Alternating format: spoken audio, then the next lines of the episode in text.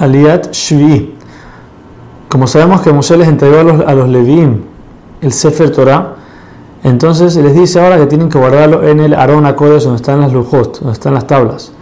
Hay discusión en la Gemara si, el Sefer estaba adentro del Aarón, igual que las tablas, o se había hecho una, un cierto tipo de bandeja al, al lado del Aarón, donde ahí se colocaban las, eh, el Sefer Torah que escribió Moshe. Por último, Moshe le llama a los ancianos, a los esquerín del pueblo, no por medio de las trompetas, como normalmente habíamos visto en Perashat Mamidbar, que así era, se tocaban las trompetas una vez y así se sabía que los ancianos tenían que venir a reunirse con Moshe. Esta vez no fue así. ¿Por qué?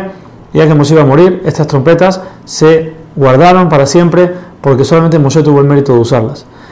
Moshe reúne a todos los ancianos y aún y que ya les había dicho todas las advertencias, qué es lo que tienen que hacer y qué pasa si no lo hacen, pero ahora falta que los testigos escuchen la advertencia y puedan llevar a cabo el castigo o la recompensa si no lo cumplen o si lo hacen.